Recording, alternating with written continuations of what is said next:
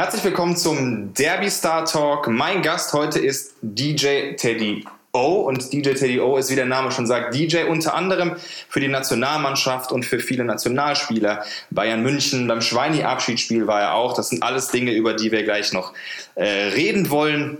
Ganz wichtig ist, wir wollen nichts analysieren, wir wollen keine Top-Tore küren, sondern wir wollen herausfinden, was die Gesprächspartner mit dem Thema äh, Fußball zu tun haben. Und äh, Teddy, deine Erlebnisse werden wir natürlich im Laufe des Gesprächs noch vertiefen. Erstmal schön, dass du da bist. Danke für die Einladung, schon hier zu sein. Hallo. Ja, wir freuen uns. Ähm, erstmal, hast du mal Fußball gespielt?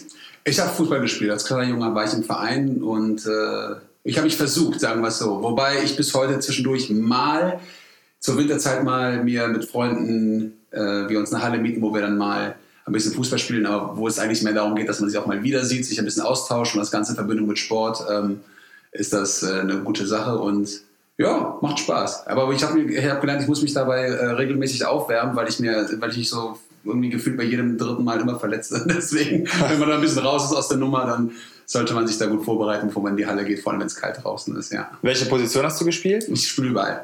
Überall. Überall, überall da, wo der, wo der, Ball ist und wo es schnell zum Torabschluss äh, führt, ja. ja ich, ich würde würd mich so im Mittelfeld bezeichnen, ehrlich gesagt, ja.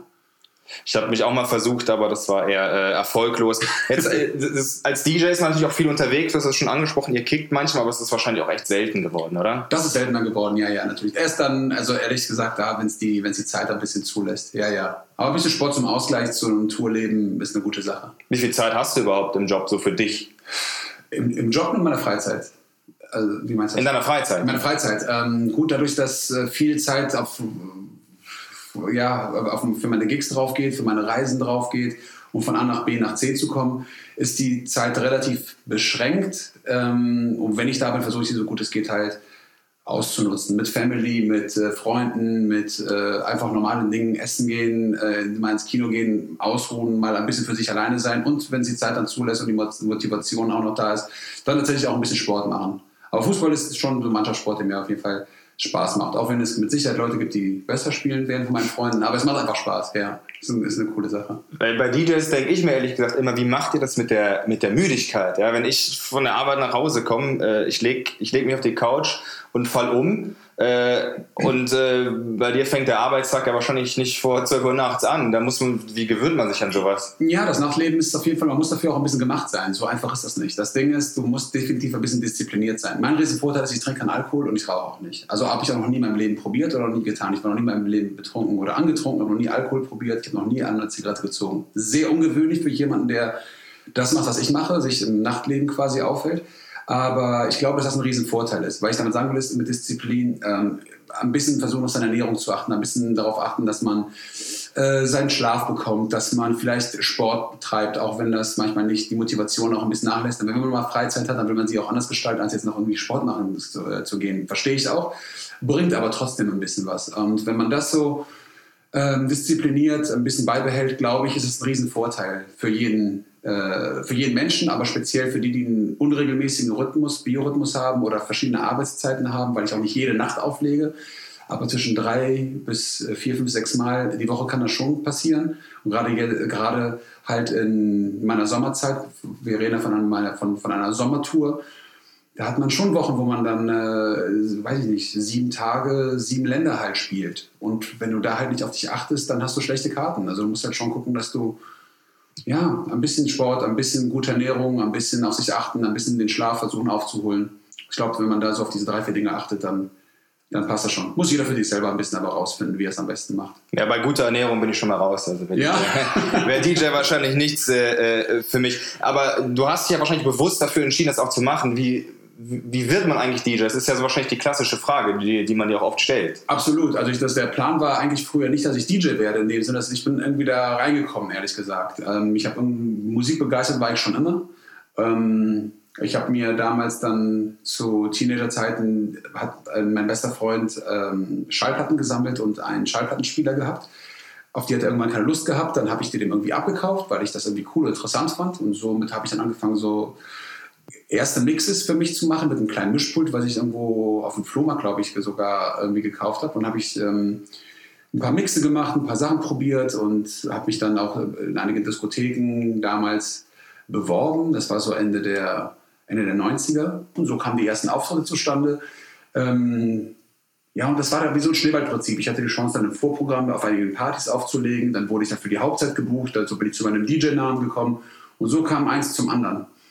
Und heute sitzen wir hier und heute bereise ich quasi die ganze Welt. so ein bisschen. Auch nicht Musik. Also es war der Plan war nicht, dass ich DJ werde. Ich, ich bin nicht aufgestanden morgens und habe gesagt, ich will gerne DJ werden, sondern es ist tatsächlich so im Laufe der Jahre ist das passiert. Wobei ich immer musikbegeistert war und speziell auch mit der Musik, mit der ich auch arbeite. Und ich glaube, dass es wichtig ist, sich auch damit zu identifizieren. Und das hat mir dann irgendwann Spaß gemacht, so richtig Spaß gemacht und mir ja dann gesagt, den Weg willst du gerne einschlagen, den willst du nicht nur als Hobby ähm, äh, weiterführen, sondern da würde ich mich gerne professionell daran versuchen und hat bis jetzt funktioniert, Gott sei Dank. Kann man so sagen, wenn man jetzt mal ähm, ein, paar, ein paar Jahre zurückblickt, was ja auch nach dem WM-Finale, das ist ja einfach eine super spannende Geschichte, nach dem WM-Finale bis 2014 meinst du? 2014, ja. Das war dieses Jahr nicht so erfolgreich. Ja, so knapp vorbei, ja. Ähm, bist du ja eingeflogen worden, um, genau. um äh, die Aftershow-Party zu spielen. Wie muss man sich das vorstellen? Ruft dann Oliver Bierhoff an und sagt, äh, hör mal,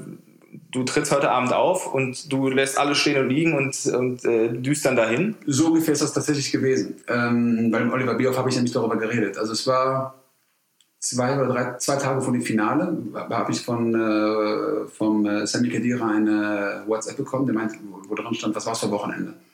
Dann meinte ich, ja, ich spiele am Pacha auf Ibiza, weil da bin ich, im, das ist meine Sommer-Residency äh, seit vielen Jahren. Und ja, dann wollte ich mir von dort aus irgendwie das Finale anschauen. Der so, schade. Ich so, warum? Ja, ich habe eine fette Anfrage. Den Satz werde ich nicht vergessen. Ich habe eine fette Anfrage. Meine Antwort war einfach nur, fette Anfragen sind immer gut. Um was geht's denn? Ja, ums WM-Finale und so weiter. Und wir haben vorher so ein bisschen gesponnen. Wenn jetzt Finale kommt, es eine Party gibt und ich dich auflege, dann war es mit der Freundschaft. In Joke natürlich. Ja? so, und ich hätte jetzt gedacht, wenn die jetzt an die Berliner Fanmeile zurückfliegen und es passiert irgendwie was und die brauchen einen DJ, dann ist es auch so ein bisschen naheliegend, dass ich vielleicht gefragt werde. Und das habe ich eigentlich auch gedacht. Und dann meinte ich, meinst du für Berlin oder wenn ihr zurückkommt? Der so, nein, nein, für Brasilien nach dem Spiel. Und dann habe ich erstmal große Augen gemacht und meinte dann nur noch so, das ist dein Ernst. Der so, das ist mir völliger Ernst. Ich so, okay, krass, shit. Irgendwie von der einen Seite so gut, irgendwie schön, aber ich konnte ja auch irgendwie einen Tag dazwischen ja nicht irgendwie ein Pascha Ibiza-Gig einfach so canceln. Das ist ja, da wird ja viel Werbung gemacht. Das ist ja ein Riesenladen. Das ist ja eine, auch eine große Produktion. Du kannst halt so einen Laden auch nicht irgendwie einen Tag vorher absagen, auch wenn man natürlich ein freundschaftliches Verhältnis hat, weil man schon lange da spielt. Und ich muss jetzt noch eine Lösung finden, wie ich das machen muss. Äh, wie ich das machen kann, beides äh, wahrzunehmen. Also meinen, meinen regulären Gig, den ich ja schon hatte, aber auch das WM-Finale, was ich unter gar keinen Umständen irgendwie absagen will. Und ähm, dann äh, meinte er, pass auf, dann klär doch alle, alle Einzelheiten mal mit dem Oliver Bierhoff, da rufe ich dann gleich an. Und ähm, schau mal, was du da machen kannst. Oder meinte ich, okay, dann warte ich auf seinen Anruf. Und in der Zwischenzeit habe ich mich mit meinem Reisebüro schon auseinandergesetzt. Um zu fragen, äh, weil das eine Freundin ist, die dort für mich, die, die nicht für mich, aber die dort im Reisebüro arbeitet, die ich dann äh, gefragt habe, ob die für mich mal die Reiseplanung mal kurz checken kann, wie ich von Ibiza nach Rio komme an dem Tag. Und ähm, es gab eine Möglichkeit, aber eine Katastrophenverbindung. Aber es ist auch die einzige Verbindung, die es gab. Also um 7 Uhr morgens von Ibiza nach Mallorca, von Mallorca, glaube ich, war es nach Madrid und von Madrid dann nach äh, Rio de Janeiro. Ja, Postmahlzeit. Eine Katastrophe. Aber das war auch die einzige Möglichkeit. So, und dann äh, haben wir das erstmal alles so mal erstmal blockiert. Plätze gab es auch nicht mehr ausreichend. Um einfach mal so reserviert. Es fehlte noch auf Grün zu drücken. So, und ähm, dann hat der Oliver Bierhoff dann auch schon angerufen und dann meinte er halt, ähm, hat sich vorgestellt, war sofort beim, beim Perdu. Ich meine, ist ja auch ein lockerer, lockerer Typ halt. Er war ja selber auch Spieler und alles. Und ja, und da haben wir ähm, über den Gig gesprochen. Da hat er mir erzählt, schon mal, dein Name fällt jetzt die ganze Zeit in der Kabine und die Jungs wollen, dass du unbedingt auflegst. Und sie müssten ja auch ein relativ angesagter Disc, äh, Disc hat der Plattenaufleger gesagt. Eins von beiden auf jeden Fall. auf jeden Fall beides sehr hip. Sehr, sehr, sehr, sehr hip, ja. Und äh, da meinte ich, ja, ähm, ja, also ich kenne den Geschmack der Jungs und einige sind auch gute Freunde und begleiten mich auch zu meinen Gigs und so weiter. Und ja, also ich freue mich da sehr drüber. Und er meinte, ja, und meine Aufgabe ist jetzt zu gucken, dass ich dich jetzt so schnell wie es geht hierher hole und dass alle happy sind. Und dann meinte ich, okay, super. Ähm, ich habe auch schon, war auch schon aktiv in der Zwischenzeit. Die Route ist soweit schon gebucht, also nicht gebucht, reserviert. Ich muss nur noch auf Grün drücken und äh, dann steht dem nichts mehr im Wege. Und er schickt mir die Daten alle rüber und wir buchen das für dich, unser. Und das wird alles sehr lange Zeit in Anspruch nehmen, glaube ich. Also ich kann das auch gerne machen und wir machen das einfach dann im Nachhinein, verrechnen wir das alles. Ähm, das ist okay, dann, wenn es kein Problem für dich ist, äh, dann machen wir das. Und dann meine ich, also machen wir das. Und der war echt sehr, sehr cool, muss ich sagen. Wir haben, du musst dir vorstellen, ja, ähm, der ähm, Manager der Nationalmannschaft, zwei Tage vor dem Finale, ist natürlich auch busy bis oben hin, ja. Und nervös wahrscheinlich. Ja. Und nervös auch. Und wir haben tatsächlich über den Gig gesprochen, wie ich von A nach B komme, was sie sich so vorstellen, wo das sein wird. Also alle Infos, die ich so als DJ brauche. Das waren keine zehn Minuten, lass es echt sieben, acht Minuten gewesen sein. Und die restlichen 50 Minuten, wir haben fast eine Stunde telefoniert, war über Gott und die Welt. Ernsthaft. Wir haben uns wirklich über alles Mögliche unterhalten, vom Privat, über Job, über Ansichten, über dies und das, über, über die Atmosphäre in, im Camp, im Team und allem drum und dran. War super. Ja, wir haben eine Stunde telefoniert, äh, kurz vor dem Finale und wirklich keine zehn Minuten über den Gig und der Rest war privat. Und das war unser erstes Telefonat. Und das war, war super. Sehr sympathisch, sehr, sehr ehrlich, sehr aufrichtig und ähm, war, war mega. Hat auf jeden Fall Spaß gemacht. Aber ähm, zum G kam es dann tatsächlich dann, also ist, dann, ist es dann auch gekommen tatsächlich. Und ähm, genauso habe ich es dann gemacht. Habe um 7 Uhr morgens dann meinen Flug genommen dann von Ibiza am nächsten Tag und nach meinem Pascha-Auftritt und bin dann pünktlich in Rio de Janeiro gelandet, Ortszeit, ich glaube 16 Uhr dann. Ja. Wir haben ja gerade darüber gesprochen, müde bist du ja eh nicht. Nochmal. Also müde bin ich schon, aber ich muss dann halt irgendwie klarkommen. Ja, gut. halt mit meinem Job, ja. Aber jetzt nochmal zurück zum Telefonat. Das ist ja für Außenstehende vielleicht auch gar nicht so selbstverständlich, dass sich dann so ein Mensch, der so in der Öffentlichkeit steht, mhm. wie auch Oliver Bierhoff, dann so Zeit nimmt und auch persönliche Dinge. Äh, hast du dich da bespricht? Hast du dich da gewundert? Oder? Ich habe mich über, also ich habe den Sammy vorher auch gefragt, wie ist der? Ist der, ist der cool? Ist der irgendwie ein bisschen schwieriger? Der meinte, der, der ist super. Du kannst mit dem genauso sprechen, wie du auch mit uns sprichst. Also das war auch tatsächlich so. Wir haben uns sofort geduzt. Es hat sich auch danach angefühlt, sich gar nicht zu siezen, ehrlich gesagt, sondern es war von Anfang an irgendwie ein Gefühl, sich irgendwie zu duzen, als wenn man sich irgendwie schon kannte, so ein kleines bisschen. Also man hat sich super, super gut verstanden und er weiß ja auch, dass er, hört sich jetzt blöd an, aber jetzt auch nicht irgendwie ein Hayopai oder anruft, ja, sondern er weiß genau, das ist ein Kumpel irgendwie von den, von der, von den Spielern, von, von der Mannschaft, die wünschen sich den und da gibt es für ihn auch keinen Grund jetzt irgendwie nicht nett zu sein, ja, sage ich mal. Also es hat einfach total gut gepasst und ähm, tatsächlich alles, was um die Nationalmannschaft drumherum stattfindet, ist er tatsächlich der Ansprechpartner, egal bei was. Und deswegen war es dann, wie du sagst, halt komisch für Außenstehende, wenn ich Oliver Bierhoff anruft. Klar, ich war jetzt mal vorbereitet darauf. Ähm, aber zweitens war es auch klar, dass die Abwicklung und ähm, die Kommunikation mit ihm stattfinden wird, was das angeht. Dass das nicht irgendwie ein Spieler übernimmt, rechts oder links, weil die wirklich fokussiert sein müssen und was ganz andere Dinge im Kopf haben, ein, zwei Tage vor dem Finale. Und das ist halt sein Job, ja. Also sich darum zu kümmern, dass da alles läuft und alles, ähm, alles äh, richtig äh, kommuniziert wird, was die Nationalmannschaft angeht. Und genauso halt auch bis zum DJ für die Party, für die Nationalmannschaft. Und das ist genauso sein Job auch gewesen. Das hat er auch gut gemacht und das hat, äh, hat ja funktioniert. Die Party war super. Auf die Party kommen wir gleich nochmal zu sprechen. Ja, ja. Mich würde mal interessieren, ähm, du hast ja gesagt, er organisiert alles oder viel. Schleppst du dann deinen, deinen eigenen Kram mit sozusagen, dein, deine Mischer, dein Pult und so oder sagt, sagt äh, der Bierhoff dann, das stellen wir dir alles? Äh, nee, grundsätzlich ist es halt so, ähm, ob das jetzt bei der Party war oder ob das bei den anderen Events ist. Also ich schleppe meine Sachen grundsätzlich eigentlich nie mit, sondern der Veranstalter bekommt vorher einen Technical Rider. Das heißt, da stehen alle meine technischen Anforderungen drin, die ich für den Abend brauche, um meine Musik zu machen. Das ist auch überschaubar äh, für Off-Locations oder für Events wie so eine Meisterfeier oder also Events, die in Off-Locations stattfinden, ist es halt so, dass diese Sachen extern von der Technikfirma dann angemietet werden und die stellen dir das genau so hin, wie du es brauchst.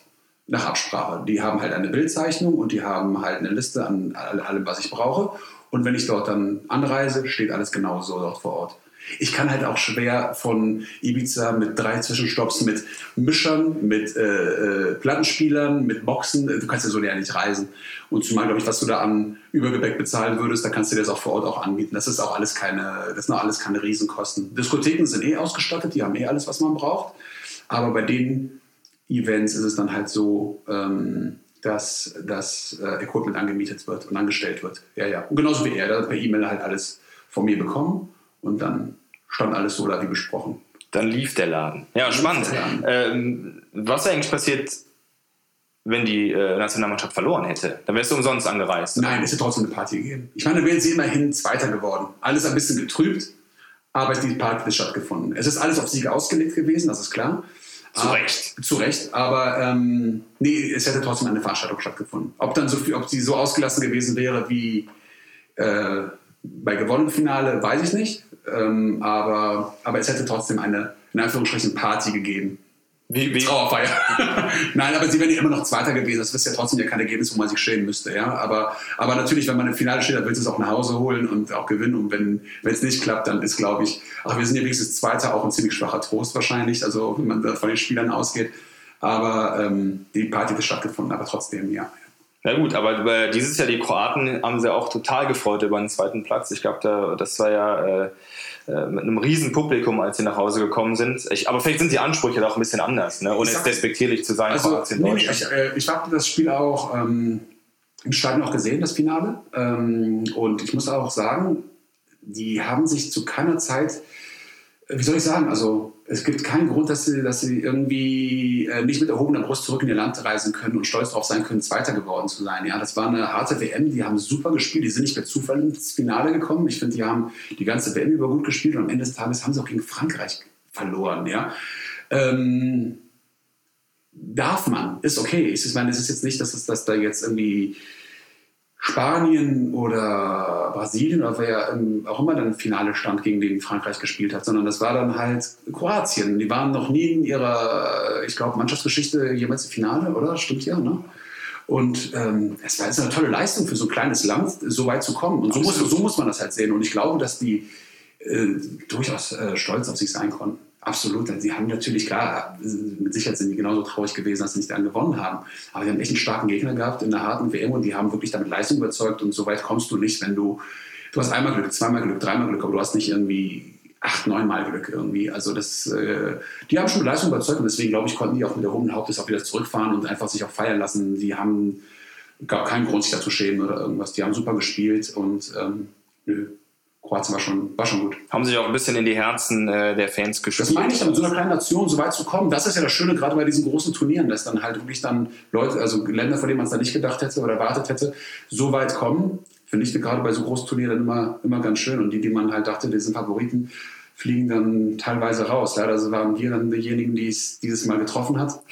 Ja, das war echt hart. Weil ich war ja auch deutsche Spiele auch gesehen, also auch live im Stadion.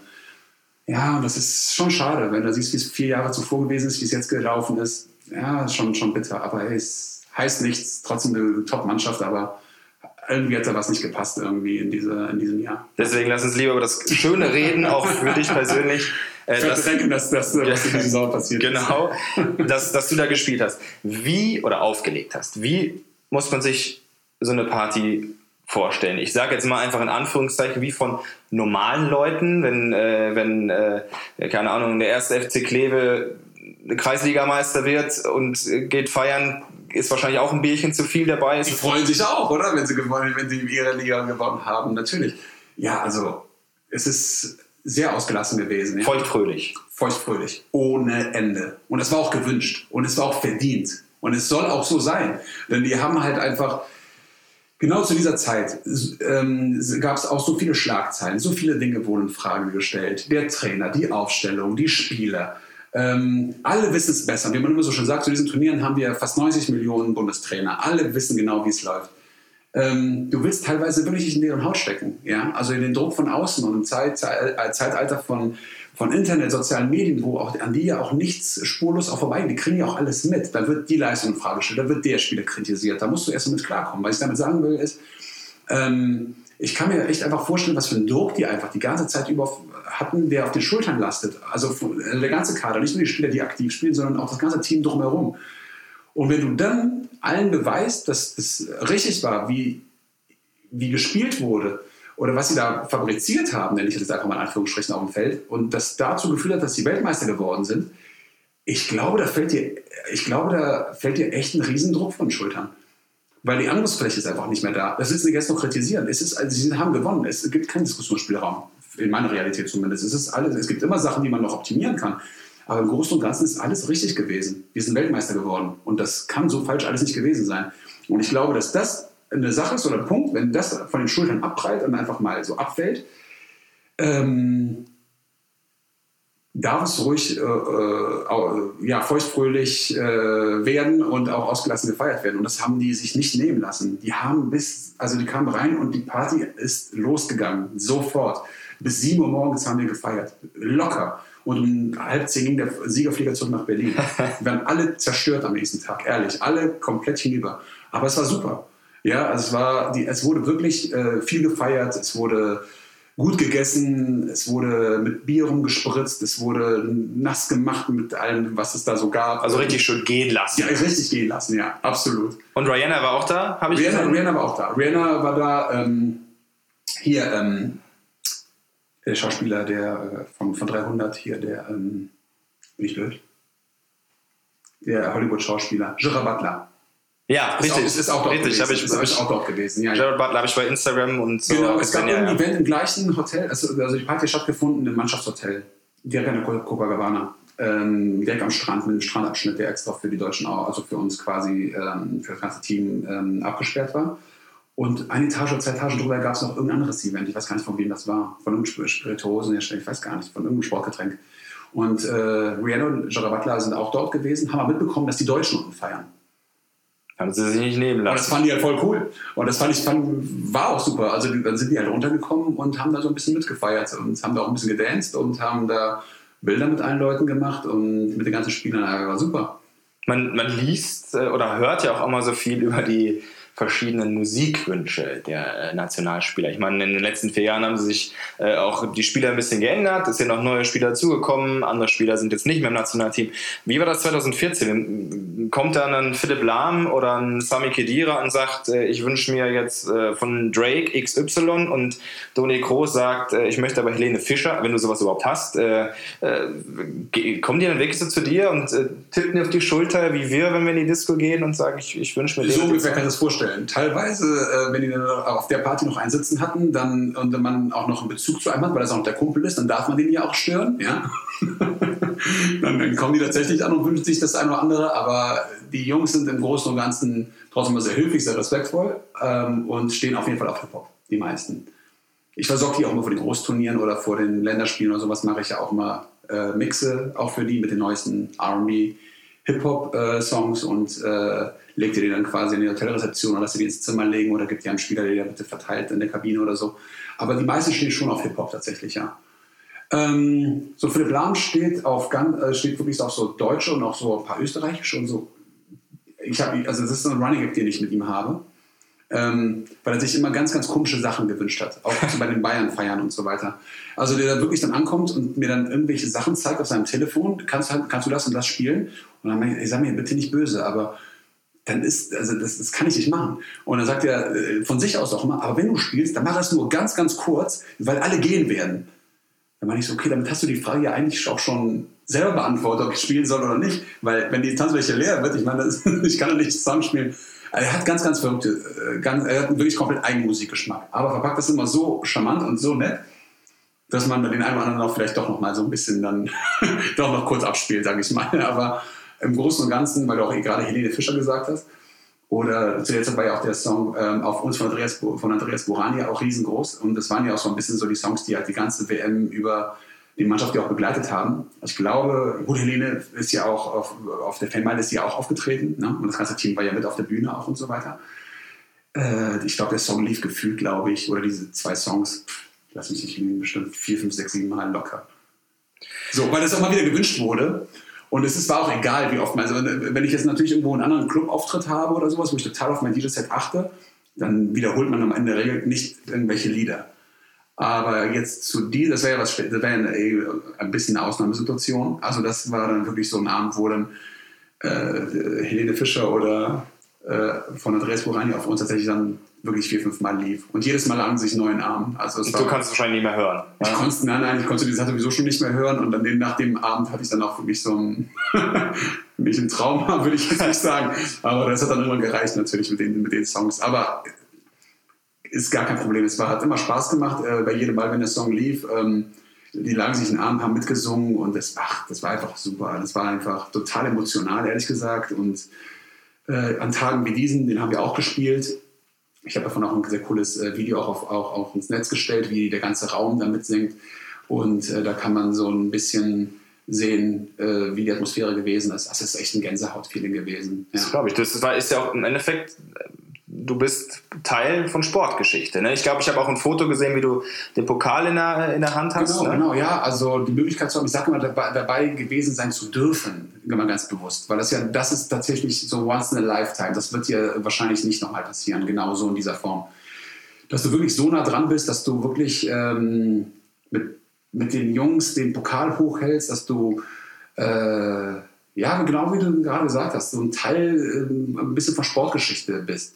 Das haben mir auch einige gesagt. Ich habe das nicht so gesehen, aber tatsächlich ist das hier so. Ich habe so meinen kleinen Teil, zumindest mit der Musik zur Party, beigetragen. Ist ja ein kleiner Teil zumindest. Und so könnte man es tatsächlich sehen, dass man vielleicht auch ein Teil ein bisschen von, von ja, Sportgeschichte ist. Ähm, auch wenn es nur die Party war. Ich habe jetzt kein Tor geschossen oder so wie Mario oder sowas, das dann zum Sieg geführt hat. Aber eine Party gehört halt dazu und die Musik genauso. Und die habe ich gemacht. Und das macht mich auch dann automatisch ein bisschen zu einem Teil von dem. Ähm, ja, so kann man das sehen. Ja, macht mich total stolz und ist auch total emotional gewesen, auch in diesen ganzen Tagen natürlich, klar. Das ist, du wachst dann am nächsten Morgen auf, auch da im Hotel oder irgendwo in der Copacabana. Genau, am Strand total mit einem Drink in Hand. Nein. Aber muss, muss man sich da kneifen? Man ist ja so nah dran. Ich stelle mir das ja. so wahnsinnig vor. Ja, also für mich war es ja jetzt nichts Neues, äh, mit, mit den Jungs auf einer Party zu sein, weil die mich ja schon oft begleitet haben und weil ich auch auf den teilweise Geburtstagen oder privaten Feiern für die ja auch Musik mache, wo dann äh, Spieler sind oder, oder DFB-Events oder sowas. Aber der Abend war schon sehr speziell. Also aufgrund, weil ich meine, wir sind gerade Weltmeister geworden. Das ist, das ist an Emotionen gar nicht mehr zu übertreffen gewesen, ehrlich gesagt. Also ich werde oft gefragt, was ist der, was ist der beste oder emotionalste oder einfach der Gig, den du dich am allermeisten erinnerst, den du je gespielt hast? Ich könnte die ganze Palette aufzählen, tatsächlich. Klar, weil ich ja auch schon lange DJ bin, viele tolle Sachen auch schon äh, machen durfte. Aber die WM-Nacht ist auf jeden Fall so einer meiner Highlights, was die Emotionen auf jeden Fall angeht. Ja, also das war wirklich was, wirklich was ganz Besonderes. Auch in meiner DJ-Karriere hat mich da auch nicht so, äh, nicht, auch nicht kalt gelassen. Ach, so ein Gig, ich mache den jetzt und fertig. Nein, das war wirklich einfach richtig geil. Und ich habe auch nicht geschlafen vorher, weil durch die ganzen Umsteigereien, wie ich ja eben erzählt habe, wie ich von A nach B gekommen bin, bin ich gar nicht zum Schlafen gekommen, auch vor Aufregung gar nicht und so weiter. Ich war wirklich, habe mich wirklich darauf gefreut. Und, und, durch diese Freude und Aufregung habe ich auch überhaupt kein, auch gar nicht schlafen können.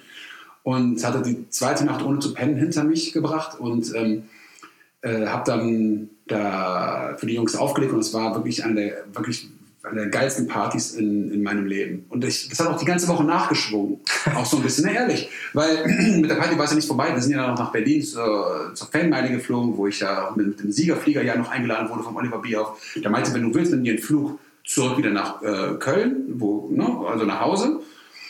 Oder du bist herzlich eingeladen, würden wir uns darüber freuen und die Jungs garantiert auch, wenn du mit uns mit dem Siegerflieger nach Berlin fliegst und das alles mitnimmst und genießt. Also da Musst du mich nicht zweimal fragen. Was eine Frage. Was eine Frage. Das ist so, das mal kurz überlegen. Äh, ja, okay, ich komme. Ist Wasser nass? ja, genau. Ähm, und man hat die ganze Zeit, war man in dieser WM-Blase. Das hat die ganze Woche so mitgesprungen. So das, die ganze Zeit ähm, hat das einen so berührt und mitgenommen. Natürlich haben wir auch alles weiterhin verfolgt. Und, und ja.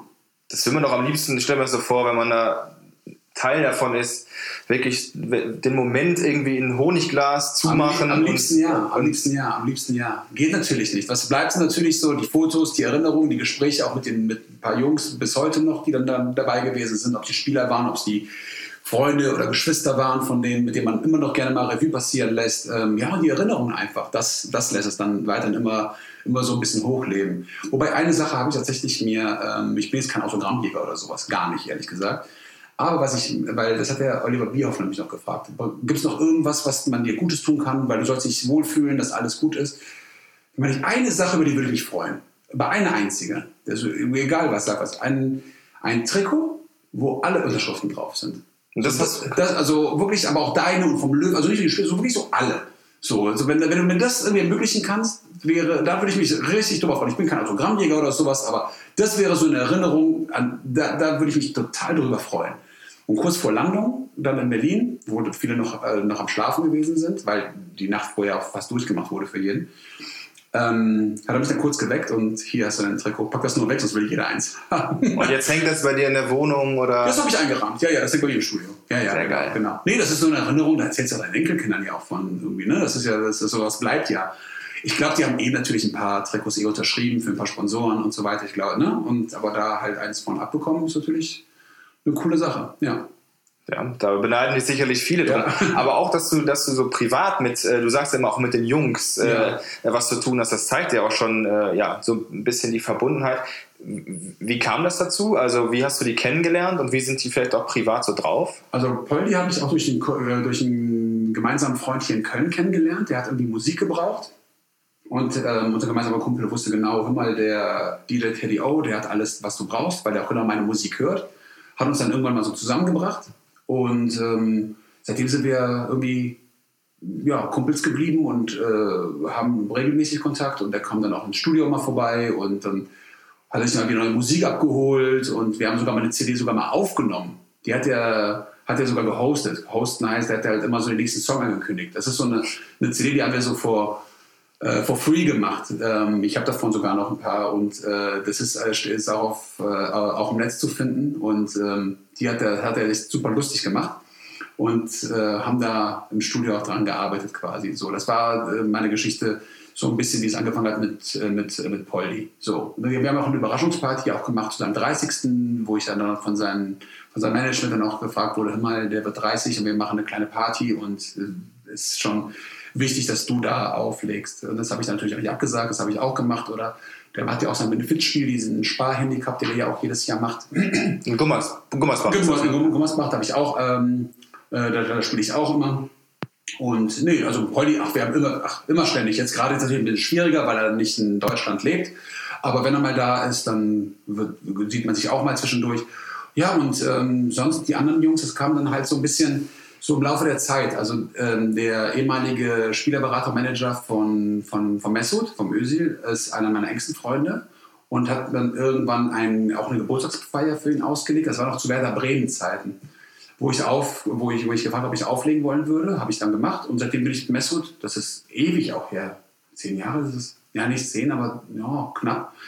Ähm, wo sind wir weiterhin in Kontakt geblieben, bis heute noch. Ich war vor kurzem noch in London ihn besuchen, wir haben regelmäßig Kontakt, fliegen in Urlaub gemeinsam.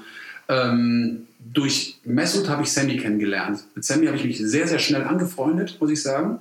Ähm, auch unser erstes Telefonat, als es, äh, weil er mich da auch um, um musikalischen, mu- musikalischen Support mal gebraucht hat, weil er nämlich auch privat etwas gefeiert hat, ähm, war das erste Telefonat ähm, auch genauso lang wie da, ähnliche Geschichte wie, wie mit Bierhoff damals. Also wir haben echt lange telefoniert und es ging total lange über, privates, äh, über private Sachen und die eigentliche Sache, die war relativ schnell abgehakt. Also wir hatten mit Sammy eine super, super schnell eine äh, wirklich eine äh, Sympathie gehabt füreinander und haben uns da echt schnell angefreundet, bis heute noch.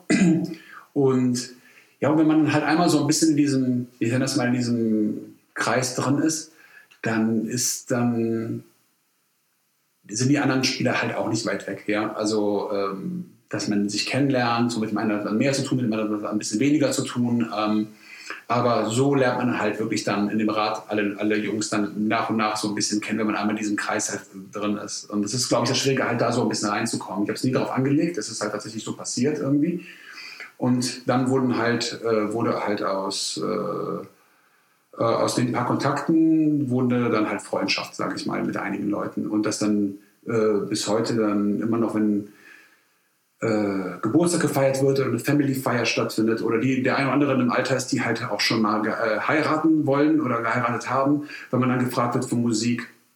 Das heißt natürlich dann auch, dass sie irgendwo deren Musik auch cool finden, die auch dann irgendwie auch natürlich auch vertrauen, dass auch alles in so einem gewissen intimen ähm, Rahmen dann auch alles auch ver vertraulich behandelt wird, was da so passiert, dass keine blöden Videos oder Fotos oder irgendwie sowas auftauchen, würde ich auch niemals machen. Ähm, irgendwas einfach veröffentlichen oder posten oder irgendwie sowas, wenn überhaupt nach Absprache. Und ähm, ja, und so kam dann quasi der, der Kontakt zu den Spielern halt. So wirklich so ein bisschen so Schneeballprinzip. Kennst du einen, ist, sind die anderen nicht so weit weg. Ja. Und das betrifft natürlich auch die Auftritte. Ne? Jetzt, ähm, wir haben jetzt ganz, ganz viel von der WM gesprochen, mhm. aber äh, ich glaube, äh, das machst du ja auch für Bayern und beim mhm. Schweini-Abschiedsspiel genau. warst du auch da. Das genau. ist dann wahrscheinlich, äh, ja, ähm, du, du kennst einen, der ihn kennt und der sagt, hör mal, der, der Teddy macht gute Mucke. Das ist es halt. Ne? Und ich glaube, dass hat irgendwann auch viel auch tatsächlich. Ähm, sind wir da mal ehrlich, ich glaube nicht, dass es auch nicht andere DJs gibt, die da auch äh, die Musik genauso gut machen könnten. Ich glaube, irgendwann erreicht das Ganze so einen Punkt, wo auch viel über Vertrauen einfach läuft. Ähm, wir sind jetzt zuverlässig, der macht gute Musik, äh, es passiert kein Unsinn, es wird nicht missbraucht und äh, spielt auch keine Volksmusik für Philipp Lahm. zum Beispiel. Das war auch ganz witzig, weil der kam nämlich ähm, ans DJ-Pult bei der äh, bei der Schwein, bei der Bastian Schweinsteiger Abschiedsparty nach dem Spiel. Hat mich gesehen, ich lege auf und wollte mich begrüßen. Ich habe gar nicht Hallo gesagt, ich meine, sorry, bevor wir uns begrüßen, es gibt keine Musikwünsche für dich heute. Er lag am Wir können nicht, ne? Das ist so, wie gesagt, so ein Running Gag, der zieht sich wirklich die ganze Zeit durch.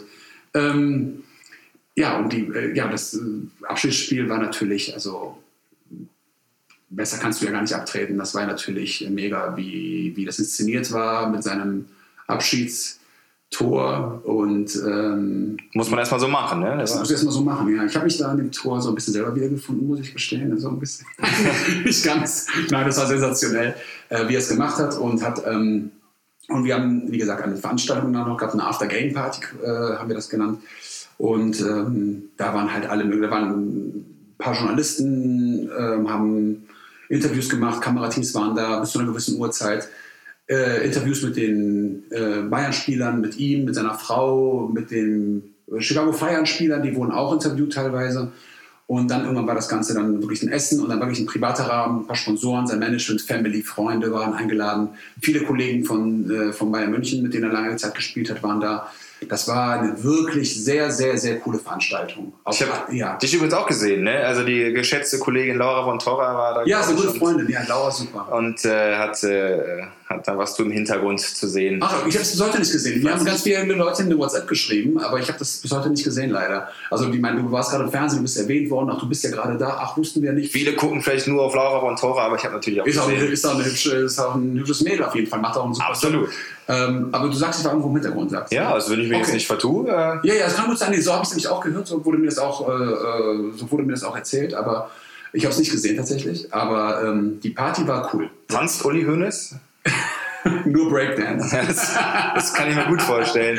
ähm, ich glaube, er ist ja ein bisschen mehr in der, wie soll ich sagen, Beobachterposition sieht er sich, glaube ich, ganz Also Weinchen. Ja, sieht er sich lieber drin. Auch bei den ganzen anderen Bayern-Events, weil du auch bei den Bayern-Events, äh, die ganzen Events ähm, erwähnt hast, die ganzen letzten Jahre, die Meisterfeiern oder Weihnachtsfeiern. Gibt es ja genug. Gibt es ja genug, wenn ihr jedes Jahr Meister, äh, die letzten Jahre zumindest. Und äh, die spiele ich dann auch immer. Also Bayern München, die ganzen Events halt auch. Und die sind auch wirklich auch immer sehr professionell, super gut durchorganisiert und ähm, ja, ich kann da nichts anderes äh, gegen sagen. Also ganz im Gegenteil, die verhalten sich da sehr loyal und sehr korrekt mit allem, was dazugehört. Und da spielt sich auch so ein bisschen so dieses so Mannschafts- und Mannschaftsgefühl wieder. Also die arbeiten gerne halt, genau wie der DFB auch, immer gerne mit den, mit den gleichen Leuten zusammen, solange es funktioniert, ist alles, äh, warum, warum wechseln, ja, warum, solange es doch alles äh, passt und doch äh, am Ende zu einem guten Ergebnis führt, in Form von einer guten Party oder ausgelassenen Stimmung, bleiben wir, bleiben wir äh, bei dem, was wir haben. Und dazu kommt, dass ein persönlicher Draht auch noch da äh, auch noch besteht, ob das jetzt zu den Bayern-Spielern oder zur Nationalmannschaft irgendwie, fühlen sich alle irgendwie wohl, äh, wenn er die Musik auflegt, vor allem auch, wenn er auch noch die richtigen Songs für einigen Spielern auch noch kennt. Macht doch rund, auch für mich, sage ich mal, und deswegen ist das eine, eine coole Sache, auf jeden Fall. Ja, ja. Die Frage muss ja kommen, bist du denn selber auch äh, Fußballfan? Ich bin Fußball, ja, natürlich bin ich Fan. Das, als ich bin auch total Supporter. Der, als Kölner wahrscheinlich FC, oder? Ich bin ein absoluter FC-Fan. Das ist manchmal, manchmal grenzt es an so einer Hassliebe so ein bisschen. Also man liebt dieses Verein, ich bin gewütiger Kölner, ich mag den FC und manchmal aber raufen die auch den letzten Nerv so ein bisschen, ja. Ähm, aber im Großen und Ganzen bin ich natürlich äh, bin ich ähm, FC-Fan und freue mich über jedes Tor, was geschossen wird. Jetzt sind in der zweiten Liga ja schon mal ein paar mehr als letztes Jahr. Ja, also wenn es da nicht ein paar mehr wären, dann, dann, wär, dann müsste man wirklich noch mehr überdenken. Aber ähm, hoffen wir mal, dass das sich eine, eine Saison nur so hält und wir uns nächstes Jahr ja, wieder da sehen, wo wir auch hingehören. Ja. Bist du im Stadion manchmal? Ich bin auch im Stadion manchmal, ja klar. Nicht schlecht. Ja, ja, ja. Doch hin und wieder mal. Die meisten Spiele fallen halt immer auf den Samstag und da ist es halt äh, für mich halt immer eine schwierige Zeit, ähm, weil ich da am Wochenende meistens halt nicht da bin. Aber wenn ich mal da bin und das ein Heimspiel ist, dann versuche ich das mal einzurichten, dass ich mir das mal auch mal, mal anschaue, auf jeden Fall. Doch, doch, das Stadion, die Atmosphäre ist mega. Deswegen sage ich ja, wir gehören noch in die erste. Wir haben geile Fans, wir haben einen geilen Verein und alles ist wirklich auf erste Liga ausgelegt. Tore müssen halt nur fallen, ja, egal von wem, ja, egal was eingekommen ist oder nicht, aber es müssen halt Tore fallen. Am Ende des Tages ist das, was zählt, ja, und was, was den Klassenerhalt ge, äh, garantiert. Und da müssen wir halt gucken, dass wir da wieder hinkommen, wo wir mal gewesen sind, auf jeden Fall doch. Tja, jetzt, äh, da steht also noch eine spannende Saison äh, dem ja, FC Köln äh, bevor. So, bevor wir jetzt äh, endgültig zum Ende kommen, ähm, ist es bei uns so, dass der Gast, in diesem Fall Teddy O, DJ Teddy O, zehn Bälle bekommt äh, von Derbystar, die du gerne an eine Stiftung oder eine Einrichtung deiner Wahl spenden darfst. Äh, wo gehen deine Bälle denn hin? Da ich weiß, dass äh, mein guter Kumpel Cindy Kedira eine eigene Stiftung hat, für die ich auch schon was gemacht habe und der da mit Herzblut bei ist ähm, und jeden, über sich auch über jeden Support freut, würde ich gerne die Bälle an die Cindy Kedira Stiftung übergeben. Ja, ich glaube, dass er sich darüber freut und dass seine Spieler, beziehungsweise alle, die damit zu tun haben, gerade die neue, jüngere Generation sich darüber freuen würden und damit auch was anzufangen wissen. Und deswegen würde ich die gerne dahin spenden. Tja, schicken, schicken, schicken. Ja. Ich glaube, das ist eine gute Adresse. Ähm, dann nochmal danke, dass du da warst. Für die Zuhörer und Zuhörerinnen ganz wichtig. Vielen Dank für die Einladung. Ja, sehr gerne.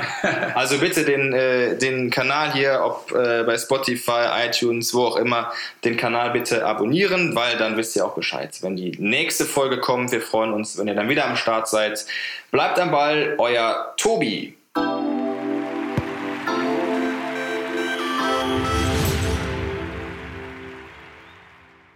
Hallo, ich bin Caroline Amme und mache den Wieder was gelernt Podcast von ntv.de, bei dem Sie immer montags, mittwochs und freitags etwas schlauer werden.